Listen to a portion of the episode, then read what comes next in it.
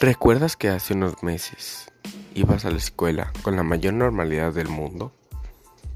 Y, pues en estos últimos meses hubo grandes cambios. Dependiendo del lugar donde estés, aproximadamente para febrero acá en México, estábamos dejando la escuela. ¿Por qué?